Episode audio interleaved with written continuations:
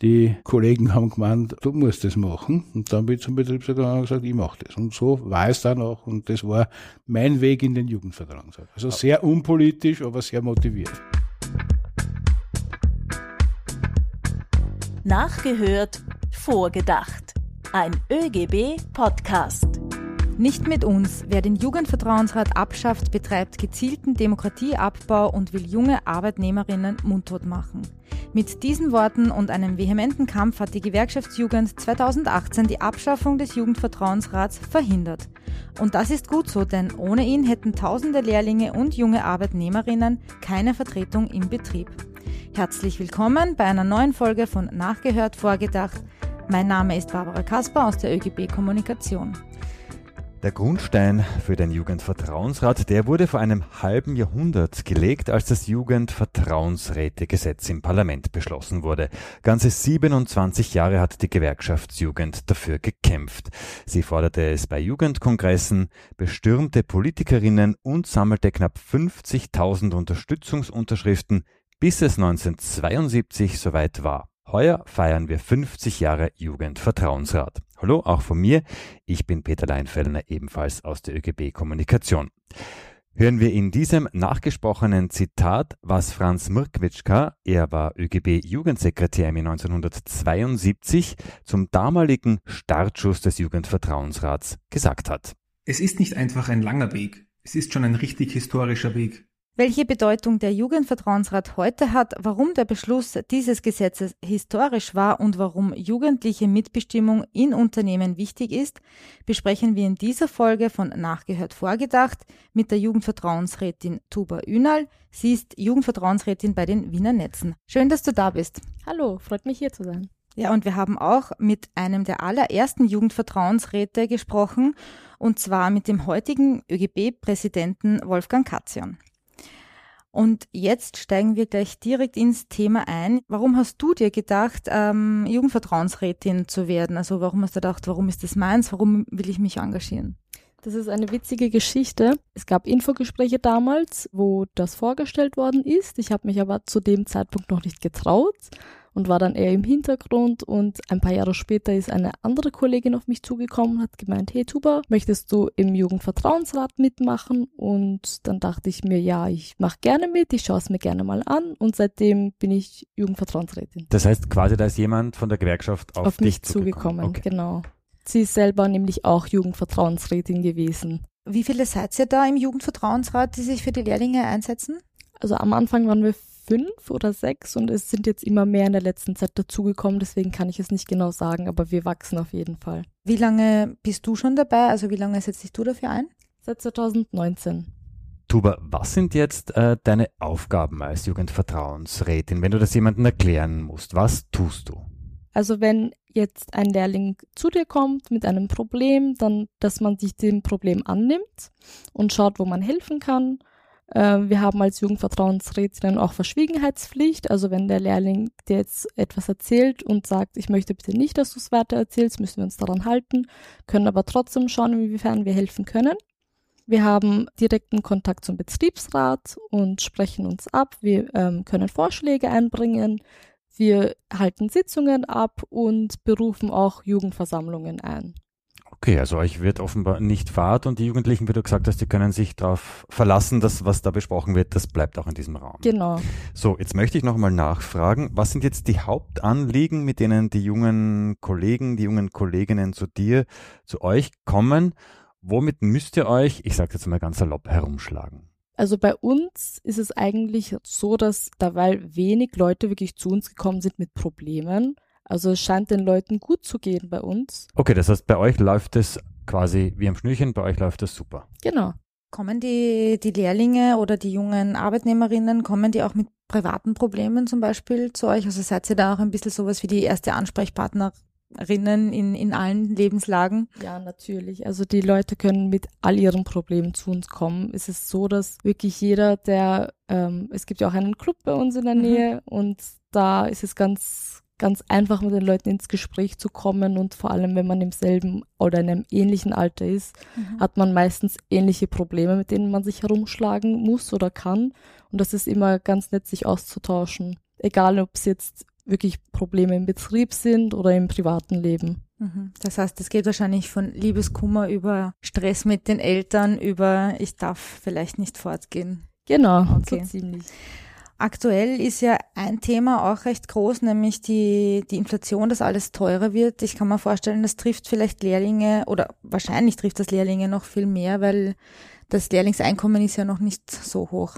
Was erzählen da die Lehrlinge? Hast du da, habt ihr da auch schon drüber gesprochen? Ja, also bei den Jüngeren, sage ich mal, ist das Fortgehen jetzt. Da merken sie es besonders, dass die Getränke teurer werden, dass generell Lebensmittel teurer werden. Und bei den älteren Lehrlingen das Tanken, der erste Führerschein, das erste Auto, die e- erste eigene Wohnung quasi, wirklich die Heizkosten, Miete. Also da merkt man es natürlich besonders, vor allem wenn man als Lehrling ein geringeres Einkommen hat, als wenn ich ausgelernt wäre.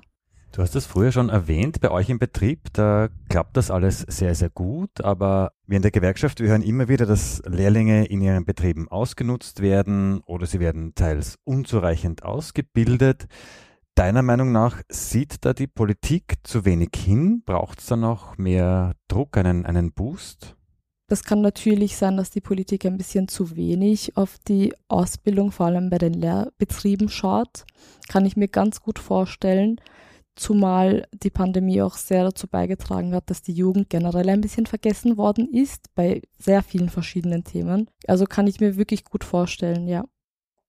Womit sich Jugendvertrauensräte vor knapp 50 Jahren herumschlagen mussten, das haben wir einen der allerersten Jugendvertrauensräte Österreichs gefragt, und zwar den jetzigen ÖGB-Präsidenten Wolfgang Katzian. Peter hat vor der Podcastaufnahme mit ihm gesprochen und er erzählt unter anderem, wie es zu seiner Wahl gekommen ist und worauf er wirklich stolz ist. Hier das Gespräch. Danke, Wolfgang, dass du heute hier ganz kurz bei uns zu Gast bist. Hallo. Hallo? Blicken wir mal zurück. Wann bist du Jugendvertrauensrat geworden und wie ist es überhaupt dazu gekommen? Ich bin Jugendvertrauensrat geworden ungefähr vier Monate nachdem das Jugendvertrauensrätegesetz in Kraft getreten ist. Das Jugendvertrauensrätegesetz ist am 1. Jänner 73 in Kraft getreten und ich bin im April 73 Jugendvertrauensrat geworden in der Bank, in der ich damals beschäftigt war.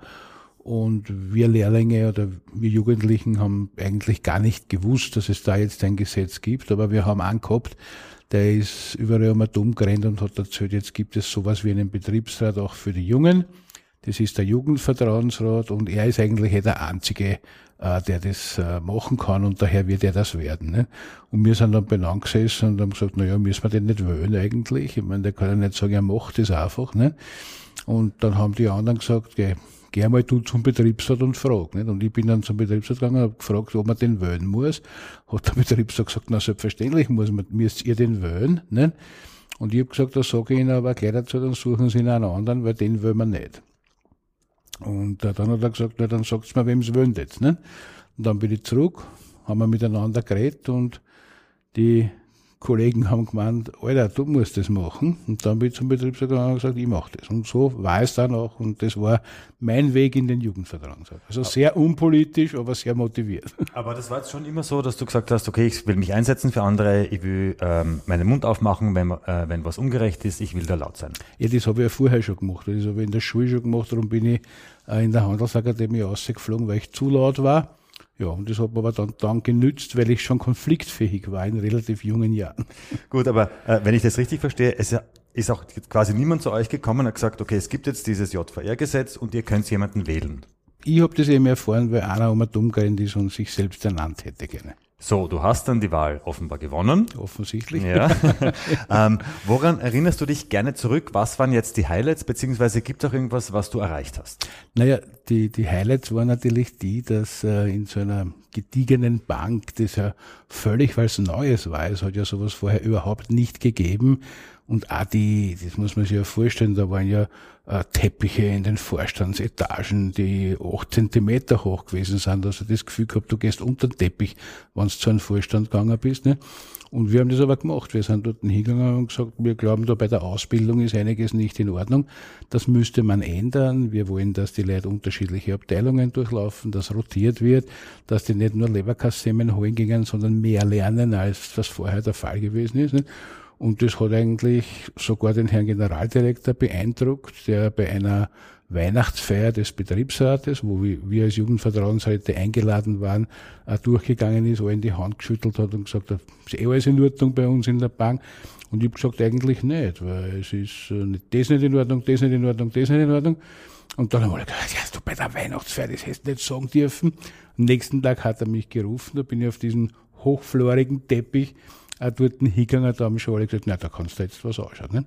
Und die sind dann zu dritt gesessen, haben sich das angeguckt und drei Monate später haben wir einen neuen Ausbildungsplan gehabt und wirklich viel gelernt und auf das war, war der erste ganz große Erfolg, auf den ich richtig, richtig stolz war. Also die waren auch relativ schnell sehr lernfähig quasi. Absolut. Das hat ja, jetzt nicht lang gedauert, bis ja, sie das absolut. etabliert hat. Naja, vor allem, es war ja sachlich gerechtfertigt, was wir da gemacht haben. Das war ja nicht zur Gaude, dass wir gesagt haben, wir täten gern mehr lernen, sondern äh, zwischen vorher, was weiß ich, Blaupapier einlegen, hat es damals noch gegeben, äh, Büroklammern nach der Kreis sortieren und von den Stecknadeln heraus sortieren, Leberkassemmen holen zu einer echten Vorbereitung auf eine Devisenkorrespondenz in einer Bank. Da liegen ja drei Welten dazwischen und das haben wir dann gekriegt. Das heißt, das Verständnis, okay, wenn wir mehr in die Ausbildung und wenn wir mehr in die jungen Leute buttern, kriegen wir mehr raus, das genau. war dann schon. Äh, und da sind auch viele dann äh, geblieben in der Bank. Ne? Was waren jetzt die häufigsten Probleme, die ihr damals gehabt habt, beziehungsweise du und deine äh, mit? Naja, das eine war natürlich einmal von den Betriebsräten für voll genommen zu werden, äh, so quasi solange wir uns auf der Spielwiese äh, bewegt haben äh, und niemand gestört haben, war es eh in Ordnung. So ein bisschen das Anhängsel. Genau, aber sobald es ähm, ins Eingemachte ging, wo halt nicht nur die Jungen betreffen waren, die Jungen aber eine Meinung gehabt haben, da hat es natürlich dann schon die eine oder andere Auseinandersetzung gegeben. Und das war aber heilsam für alle. Für uns war es heilsam, weil wir gelernt haben, dass es eben nicht nur die Welt der Jungen gibt, sondern eine andere Welt auch noch. Und für die anderen war es schon auch wichtig zu sehen, wie junge Leute denken, wie die dicken und äh, dass man auf das auch Rücksicht nehmen muss. Nicht? Und das, was ich damals gelernt habe, ähm, hilft mir auch heute noch. Ja. Glaubst du, dass sich die Probleme der Lehrlinge, der jungen Menschen verändert haben seit damals? Oder ist es im Prinzip, du bist ja jetzt seit Jahrzehnten in der Gewerkschaft, oder ist es immer noch das, wo du sagst, okay, an dem hakt es immer noch? Äh, nein, also ich glaube, es gibt, es ist immer noch so, dass man gut drauf schauen muss, wenn ein Unternehmen Lehrlinge ausbildet, dass die das auch wirklich in dem Sinn machen, dass nicht billige Arbeitskräfte beschäftigt werden, sondern dass die Leute was lernen. In der ganzen aktuellen Fachkräftedebatte geben uns auch viele recht, die sagen, wir hätten da viel mehr investieren müssen in die Ausbildung der jungen Leute.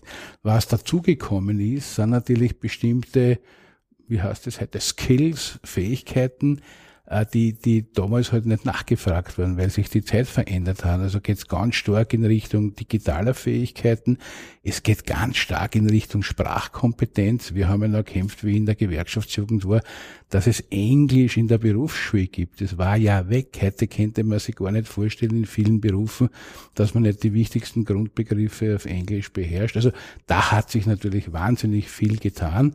Äh, und umso wichtiger ist es aus meiner Sicht, dass es ordentliche zeitgemäße Berufsbilder gibt und dass das Berufsbild von heute sowohl in Handwerk als auch in Büroberufen eine Grundlage für ein gutes Leben ist. Und dafür braucht es auch Jugendvertrauensräte, die auf das schauen äh, und dass sich das gut weiterentwickelt.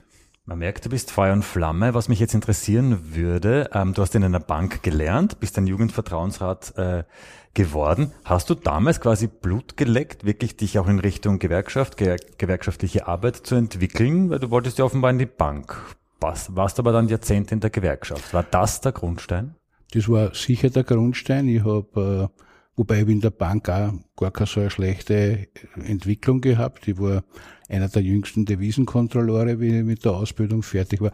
Also schlecht war es mir dort auch nicht gegangen, aber dadurch, dass ich halt schon immer so war, dass ich manches Mal das Herz auf der Zunge getragen habe und die Dinge so sage, wie ich mir denke, ähm, war damals die Leute in der GPA der Meinung, der könnte da eventuell auch ein guter Mitarbeiter für die Gewerkschaftsjugend sein. Und so bin ich dann in die Jugendorganisation gekommen und dort hat dann eigentlich die Politisierung so richtig begonnen. Mittlerweile bist du ÖGB-Präsident und als der darf ich dich jetzt fragen, warum sind Jugendvertrauensräte und Rätinnen nach wie vor so wichtig? weil junge Leute eine Vertretung brauchen. Junge Menschen sind anders, junge Menschen haben andere Perspektiven, äh, die passen manches Mal nicht in das, in das Weltbild der Erwachsenen hinein und es braucht jemand, der ihnen die Chance gibt, dass sie dieses Anderssein auch leben können, der aber gleichzeitig darauf schaut, dass die Grundlage gelegt wird für ein gutes Leben in der Zukunft. Und das ist mit einer gescheiten Ausbildung der Fall. Und darum braucht es heute mehr denn je Jugendvertrauensräte, engagierte Jugendvertrauensräte. Gäbe es sie nicht, wir müssten sie glatt erfinden. Danke, Wolfgang, für deine Einblicke. Vielen Dank. Das war ÖGB-Präsident Wolfgang Katzian. Wir brauchen engagierte Jugendvertrauensrätinnen, die verstehen, wie junge Leute denken und ticken, sagt er. Das ist eine Aussage, der du sicher zustimmen kannst. Wolfgang hat aber auch erzählt, dass er besonders stolz auf den Ausbildungsplan war, den er durchgesetzt hat. Was war denn dein bisher bestes Erlebnis oder was habt ihr gemeinsam als Jugendvertrauensrat erreicht, wo du dir denkst, das ist uns super gelungen? Dass wir sehr viele neue Mitglieder anwerben konnten, vor allem aus dem technischen Bereich. Bislang war das leider nur aus dem Bürobereich, dass sich da viele Leute engagiert haben. Es hat sich jetzt ein bisschen geändert, was ich super finde, weil nur so können wir wirklich auf die verschiedenen Probleme eventuell, wenn es welche gibt, eingehen, wenn wir auch alles abdecken können von den Lehrberufen mhm. her. Gibt es da irgendeinen Grund, warum sich da jetzt mehr engagieren? Also hat sich da irgendwas geändert oder habt ihr die jetzt besser angesprochen oder? Genau, also pandemiebedingt war das natürlich schwierig, die Leute zu erreichen. Und bei der letzten Wahl haben wir viele Leute, die zu uns wählen gekommen sind, gleich angesprochen, hey, wärt ihr, äh, hättet ihr Lust dabei zu sein, wärt ihr interessiert? Und es sind tatsächlich sehr viele interessiert gewesen. Deswegen haben wir uns die gleich quasi mit ans Boot geholt. Wir feiern heuer 50 Jahre Jugendvertrauensrat. Ähm, Wolfgang Katzian war einer der allerersten, haben wir vorhin gehört. Kannst du dir das vorstellen, dass es auch einmal eine, eine Zeit ohne den Jugendvertrauensrat gegeben hat? Kann ich mir nicht so gut vorstellen. Es muss vielleicht eine etwas schwierigere Zeit gewesen sein, weil es ja doch etwas anderes ist, wenn ich weiß, ich habe eine Ansprechperson, die in meinem Alter ist, zu der ich hingehen kann, mit der ich wirklich offen alle Karten auf den Tisch legen kann. Was taugt dir jetzt ganz besonders als Jugendvertrauensrätin? Tatsächlich wirklich das Reden mit den Leuten, also das Verstanden fühlen, äh, das Gefühl von Gemeinschaft und gemeinsam etwas auf die Beine bringen. Das taugt mir am meisten.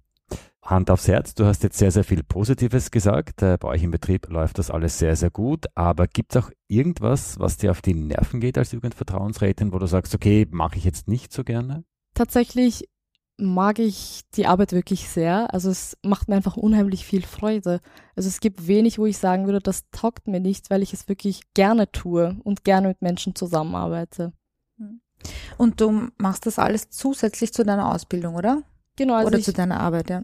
Ich bin ähm, ja schon ausgelernt, deswegen mache ich das quasi zusätzlich. Für vieles bin ich äh, freigestellt in der Dienstzeit, mhm. vieles mache ich auch außerhalb der Dienstzeit. Und weil ja viele immer glauben, man bekommt das dann bezahlt, das ist eine ehrenamtliche Tätigkeit, oder? Genau, das ist eine ehrenamtliche Tätigkeit. Die Leute machen es halt wirklich, weil sie es wollen, weil es aus dem Herzen kommt. Für den ÖGB-Präsidenten Wolfgang Katzian haben wir vorhin auch gehört, war ja seine, waren seine Jahre als Jugendvertrauensrat quasi auch ein Sprungbrett für die weitere Gewerkschaftsarbeit.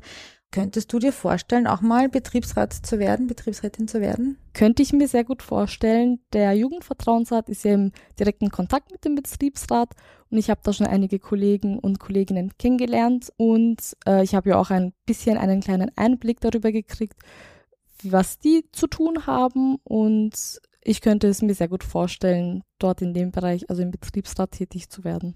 Du bist Jugendvertrauensrätin, du engagierst dich in der Gewerkschaftsjugend warst du schon immer politisch interessiert? Weil ich glaube, ohne politisches Interesse äh, funktioniert das nicht. Hast du dich immer schon für andere und für Verbesserungen eingesetzt? War da vielleicht auch deine Eltern Vorbild für dich? Also bei mir war das so, ich war tatsächlich erst wirklich, seitdem die Pandemie begonnen hat, polit mehr interessiert an der Politik, weil das ein Thema ist, was wirklich alle betrifft und ich mitreden wollte, mitbestimmen wollte und nicht über meinen Kopf hinweg entschieden wird. In meiner Familie bin ich tatsächlich die Erste, die sich wirklich in der Politik einsetzt. Also es gab bei mir noch nie jemanden, der bei etwas wie bei einem Jugendvertrauensrat oder Betriebsrat gearbeitet hat. Ich bin, es ist quasi etwas Neues, für mich auch.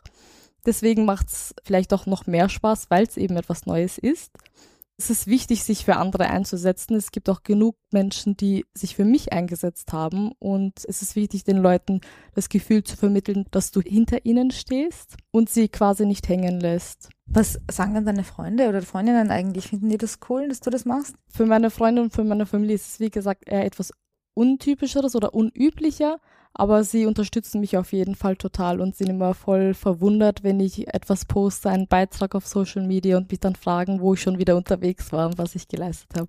Wenn äh, jetzt auch Freunde oder so zu dir kommen und sagen, hey, wie kann ich denn eigentlich so einen Jugendvertrauensrat gründen? Weil viele glauben da vielleicht, man ist ganz alleine oder gibt es da jemanden, der dir hilft? Hilft da der Betriebsrat vielleicht? Oder die Gewerkschaftsjugend? Also an die Gewerkschaftsjugend und an den Betriebsrat könnte man sich eigentlich immer wenden. Ab fünf jugendlichen Arbeitnehmerinnen, äh, die dauerhaft in einem Betrieb arbeiten, kann man einen Jugendvertrauensrat gründen. Schritt eins wäre halt eine Versammlung zu machen mit allen Lehrlingen. Ein, da wird ein Wahlvorstand gewählt. Es gibt dann noch einen Wahlvorschlag. Der muss zwei Wochen spätestens vor dem Wahltag eingereicht werden. Dann gibt's die Wahl selber. Die muss spätestens vier Wochen nach der Versammlung stattfinden. Dann Mhm. wird das alles ausgewertet und dann hat man quasi die Wahlverkündung mit dem Ergebnis. Man muss dann nur noch die gültigen Stimmen abzählen und man kann das quasi im Betrieb dann aushängen. Aber ich habe jetzt gehört, quasi unterm Strich, wende dich an die Gewerkschaft. Wende dich an die Gewerkschaft. Die helfen dir meistens immer und können dir sofort sagen, wie du das am besten machen sollst. Wir kommen jetzt auch schon fast zum Schluss sozusagen. Was würdest du sagen, wenn dich jemand fragt, warum soll ich Jugendvertrauensrat oder Jugendvertrauensrätin werden? weil du dich engagieren kannst. Du kannst deine Interessen, die du hast, durchsetzen. Gemeinsam ist man immer stärker, genau. Duba, ich sage mal ganz, ganz herzlichen Dank, dass du uns einen kleinen Einblick in dein Leben als Jugendvertrauensrätin gegeben hast, auch wie man einen Jugendvertrauensrat gründen kann. Bevor wir dich jetzt wieder entlassen, spielen wir auch mit dir das ÖGB-Quiz. Hier kommt die Quizfrage. Im Jahr 1890 hat der damalige Handelsminister zahlreiche Gesetze erlassen, die die Industrie fördern und Neugründungen von Unternehmen begünstigen sollten. Unter anderem hat es teils sogar Steuerfreiheit gegeben. Und jetzt der Plan der Industrie, einen Push zu geben, der ist aber nicht aufgegangen, so wie sich das der Minister erhofft hat. Was glaubst du, woran ist es gescheitert? Was hat damals schon gefehlt? Ist auch ein Problem, mit dem wir heute kämpfen. Ich stehe gerade voll auf der Leitung. Ich würde es aber voll gerne wissen, könnt ihr es mir bitte verraten? Sehr, sehr gerne. Mangel an Fachkräften. Ah, Es ja. waren damals schon zu wenige Fachkräfte. Und zwar hat der Minister damals gesagt, besäßen wir genügend Fachkräfte und wäre die Ausbildung der Arbeiter nicht mit so viel Mühe und schweren Opfern verbunden, dann würde gewiss der Fortschritt ein viel energischerer. Mhm. ja, verstehe. Tuba, damit hast du es jetzt wirklich geschafft und überstanden. Ganz, ganz herzlichen Dank, dass du heute bei uns warst. Danke, dass ich hier sein durfte. Hat mir sehr gefallen. Das war Nachgehört Vorgedacht, ein ÖGB-Podcast. Über welche Apps oder Internetseiten ihr uns auch hört, bitte auf Abonnieren oder Folgen klicken. Und wir freuen uns auch über gute Bewertungen sowie Empfehlungen an Freundinnen, Kolleginnen oder natürlich auch in der Familie. Und nicht vergessen, Feedback bzw. Themenvorschläge könnt ihr gerne an podcast.oegb.at schicken. Und wenn du noch kein Gewerkschaftsmitglied bist, dann kannst du das online rasch und bequem erledigen. Alle Infos auf oegb.at. Wir verabschieden uns bis zur nächsten Folge, wenn wieder nachgehört Und mit einem Gast vorgedacht wird.